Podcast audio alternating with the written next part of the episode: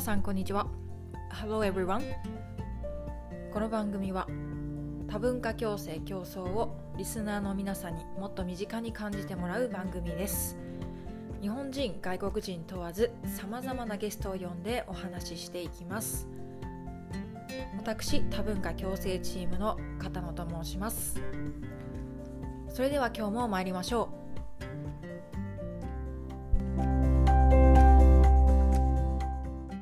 今日は、えー、地球市民塾の主催の、えー、栗崎よしこさんに来ていただきました。こんにちは。こんにちは。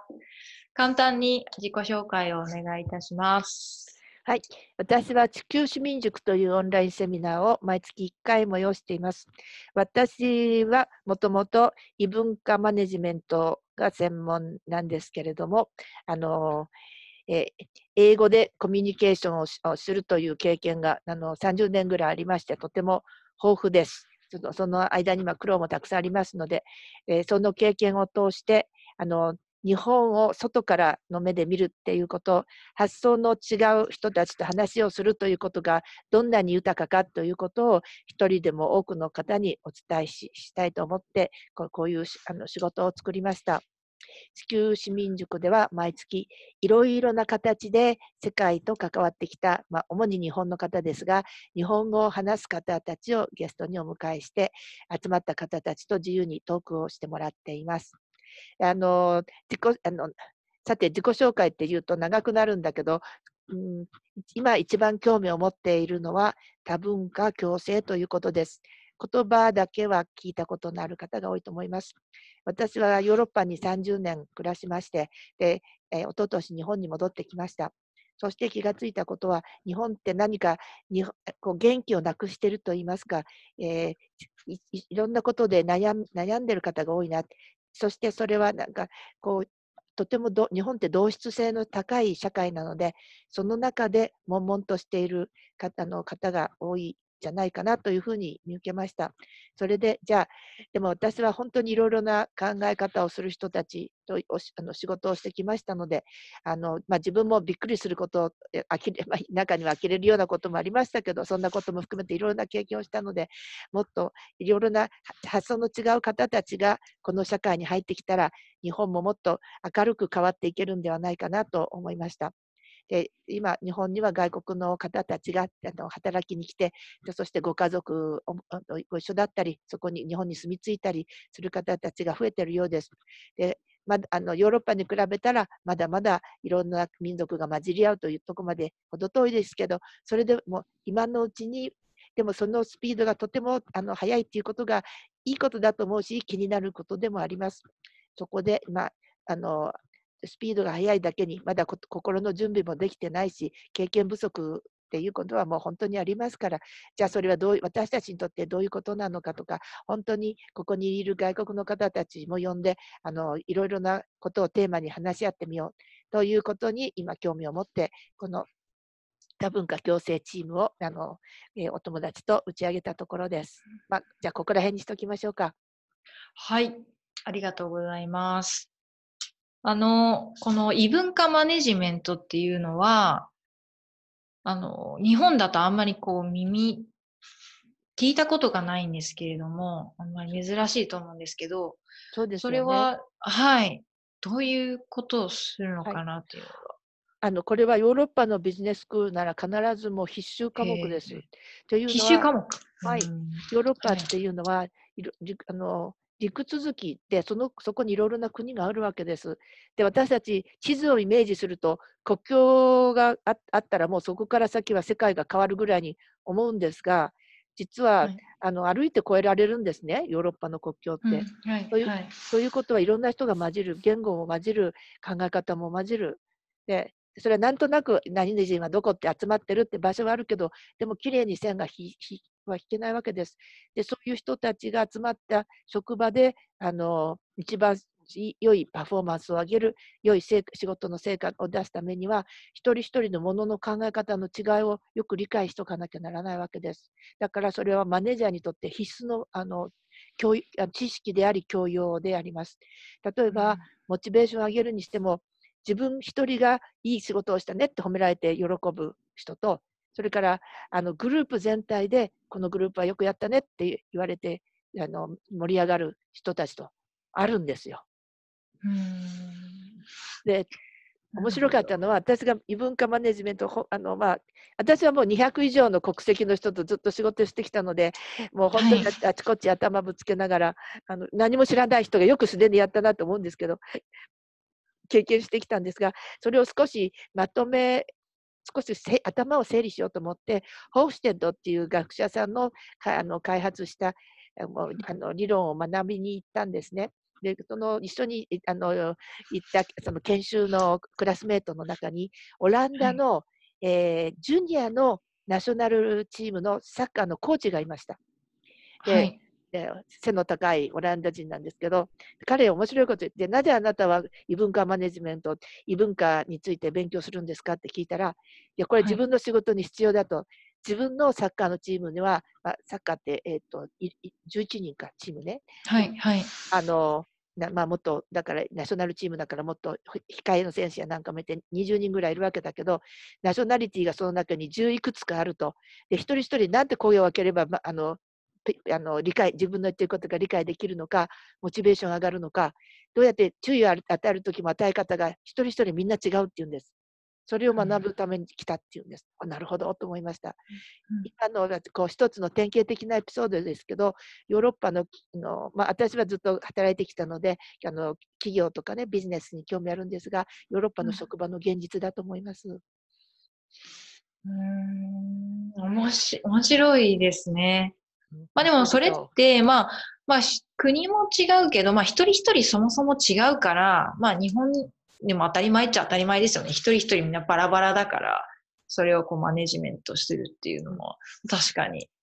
そこただそれが、はい。それがやっぱり宗教とか、その国を越えてくると、もっと複雑にはなってくるとは思うんですけど。うん、宗教はあまり関係あるかどうか関係ないです、ね、よくわかんないけど、価値観だと思います。何をいいこととするのかっていう。で日本日本はもちろん一人一人違うんだけどあのそれレベルの問題なんですね。グループにすると日本人ってなんとなく日本人らしいものが出てくる。で,、はいはい、でフランス人とかドイツ人とかイギリス人とかみんなあるわけです。なるほどなるほど。だから人に異文化マネジメントって人にレッテルを貼るんではなくてこういう考え方のパターンがあるよ、はい、でそれはあなたのパターンと比べてこういうこれぐらいの違いが例えばその違いが数字で出てくるから面白いんですけどこういう違いがあって、だからこう、はい、あなたはここういう誤解をつまり人間ってみんな自分の思い込みで人を見るんです。はいはいはいはい。例えば私は時間を守ると思ったら相手も守ると思う。でも、はい、そうじゃないかもしれない。そそれで腹を立てたりするわけだけどそこで腹を立てずに相手は相手にとっての時間っていうのがあるっていうそういうふうに相手の眼鏡で相手の眼鏡相手の眼鏡で相手を見られるようになるっていうことがあの理解の始めだと思います。へえ。それ日本もやった方がいいですね。日本人は大いに必要です。あっていうのは練習不足なの。だって海に囲まれてたから他の国の人が歩いて入ってこないんですよ。自分たちも出ていかないし。はい、はい、はい。なるほど。にあの久しぶりにその日本に帰ってきて何が一番驚きました？電車に日本の社会というか。安全がだ安全あまりにも安全なので驚きました。これは決していい悪いじゃないです。そういうふうにあの例えば傘立て見て今でも驚きます。あの傘をほ傘立て置いといていいんですかね？誰も取っていかないのね。ああ、外に置いといて。はい。じゃあ家の中で、建物の中でも公共のね。はいはい。自分の目を目目が離してどっか行っちゃう。あれがで安心してできる。何の疑いもなくてできる。まあ私、傘立てって日本の安全の象徴だと思います。なるほど。それは、そのさっきその日本が元気をなくしているっていうふうに感じたっておっしゃってましたけど、それはどのあたりからその感じたのかなと。ううまく言えないんですよねそ、そういうことって。なんとなく。例えば私、毎年日本にお正月休みにほとんど毎年戻って「紅白歌合戦」はいはい、見てたんですね。はい、紅白歌合戦見ると、まあ、はい、まあ、ざっと30年間毎年見たわけで、だんだんだんだんこう、なんか内向きになってくるんですね。うーん。ううう歌の歌詞とか、歌手の服装とか、表情と服装。か。はい。ほうほうほうほうほうほう。なんとなく、なんか、感じるっていうか。はい。まあ、だ私は1年にい紅白って1回しかないけど、まあ言ってみればう定点ん。観測してるようなもんでしょ？はいはい。それを同じものを毎年見ちゃうと、なんかだんだんこうエネルギーが失エネルギーレベルが低くなっていってるように思うんです。日本人自体のって感じですか？まあ、紅白に象徴されるっていう意味かな。私別私の見てるもの、範囲のものでしか見てませんけどね。あ。はい。日本が元気がないって、はいなんか、住んでる人からするとなんか悲しいっていうか、けど、まあでも、どうなのかな。うーん。あで私の場合は、はい。まあ元気、元気がないというよりは、まあ自分の感覚ですけど、そのまだまだなんか鎖国的だなとは、そうですね。本がまだまだなんか鎖国な国だなっていうのは、うん普通になんかこう生きていてすごいうん感じますね。そうですねまだまだ鎖国なんだって。もう何百年経ってるのにって思うんですけど。そこで気がつかない。で気がつくきっかけがない、あまりにも少ないっていうことが、いそう鎖国を温存している原因だと思います。うんうんうん、その鎖国をこう打開するには、なんかどうしたらいいかとか考えてありますか？私、打開っていうかね、慣れだと思いますよ。だかうら、んもうが外国の方たちにも日本語勉強してもらって、日本語でお話、コミュニケーション、お話をする機会を増やせばいいなと思います。今、外国の方たちに日本語を、ま、身につけてもらうっていうのはと非常に大事なことだと思います。うんうんうんうん日本で、私、言葉って生きていく力だと思うんですね。はい。私は英語で仕事してきましたけど、まあ、初めもすごく苦労しました。やっぱり論文書けないし。はいはい。私、英語が、東京のが英語学校では確か優等生だったはずなんですけど、いや、もしかしたら違う。だいぶ昔だから忘れましたが。だけど、で、カナダに留学してし修士論文も書いたし、それでうんも、やはり実際に、あの、プロとして論文書くよ、ペーパー書いたりするようになると、全然ダメだったし、メメールも、あこんなにストレートに書くのかっていちいちびっくりしたし、びびっくりしてたし。だから、そうつまり言葉っていうのは生きる力だって今言いたいんですけど、あのまず使って、え相手に伝わってなんぼなんですよね。言葉って人を動かすため、おだから理解し合うために合うんですよ。いあの賛成反対は全く別の話でね。はいはいだ。から日本で生きた、だから日本で生きた生きていくためには日本語をそそのレベルで使いこなすことがもう必須なん必須だと思うんです。そしたら逆に日本人も海外に出たらその国の言葉をこう使ってうんすね。ていく。うん、うんうんうん。でもか私今日本の中の国際化のことをあ話してたんだけど逆の立場になったらやはりそうだと思います。うん私ずっと国際機関にいたので英語で仕事してたんですけどでも仕はい事の外ではフランス語を片言でもいいから使わなければ生きていけませんでした。うんそれはちょっとあのわかんないです。言葉がいいか悪いかわかんないですけど、まあ、合に入れば合に従えっていうこととはまたちょっと違うっていうことですよね。まあ、そ語の国っていうのの。語っていうことが象徴してるのは言葉だけじゃないからね。習慣とかものの考え方とか。うんうんうん。はいはい。言葉っていうのは私は教養やなんかじゃなくてもうツールなんですよコミュニケーションの。うんうん私ははい英語が好きだから外国に行ったんじゃなくて、外国の価値観の中で生きてみたかったんです。で、英語はそのためのツールだった。はい。で、日本でで生きていくためには日本語が必要なんですよ。つまり、はい日本語がで仕事ができるレベルで日本できないと仕事ももできない、就職できない、そういう外国人を増やしちゃいけないと思うんです。うんうんうんうん。まだまだ実際のところそういうところが多いですね。うん、それはあの制度が整ってないからで、今、急いではい作ろうとしているんだと思うんですけど、もっとお金と人、人材かけていいかいく値打ちのあるプロジェクト、仕事だと思ってます。そこすごいなんか鍵ですよね。この日本の。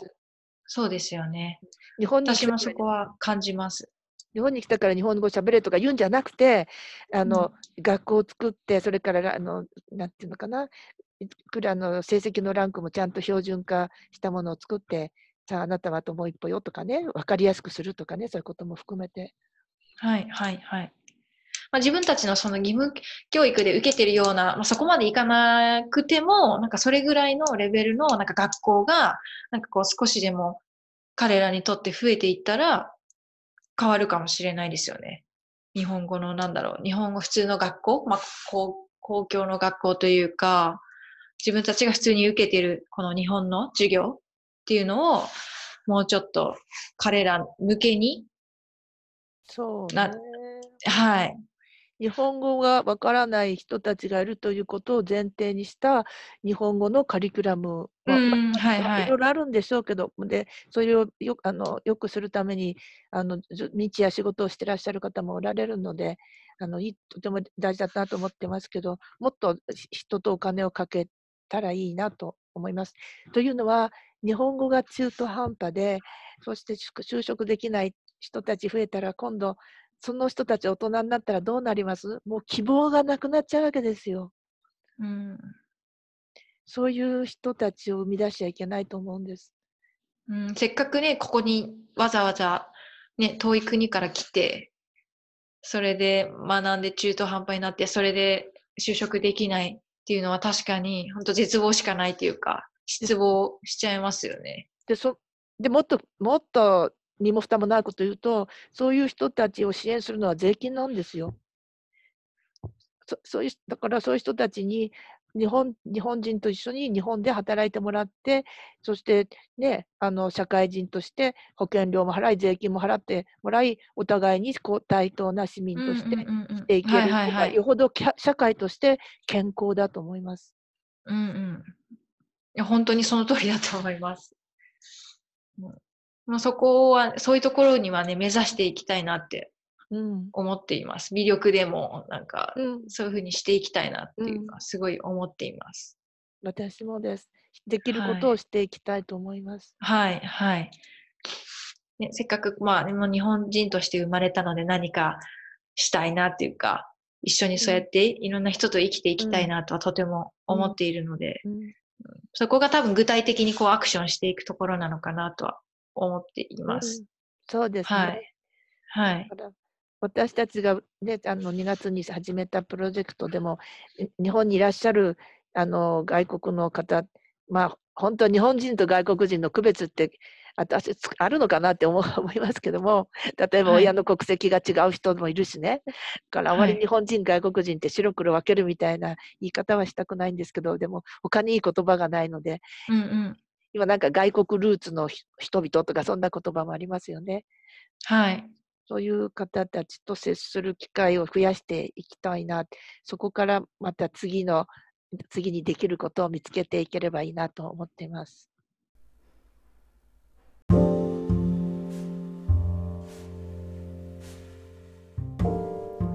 今回のエピソードはここまでです。それでは次回の配信まで。See you next time. Bye.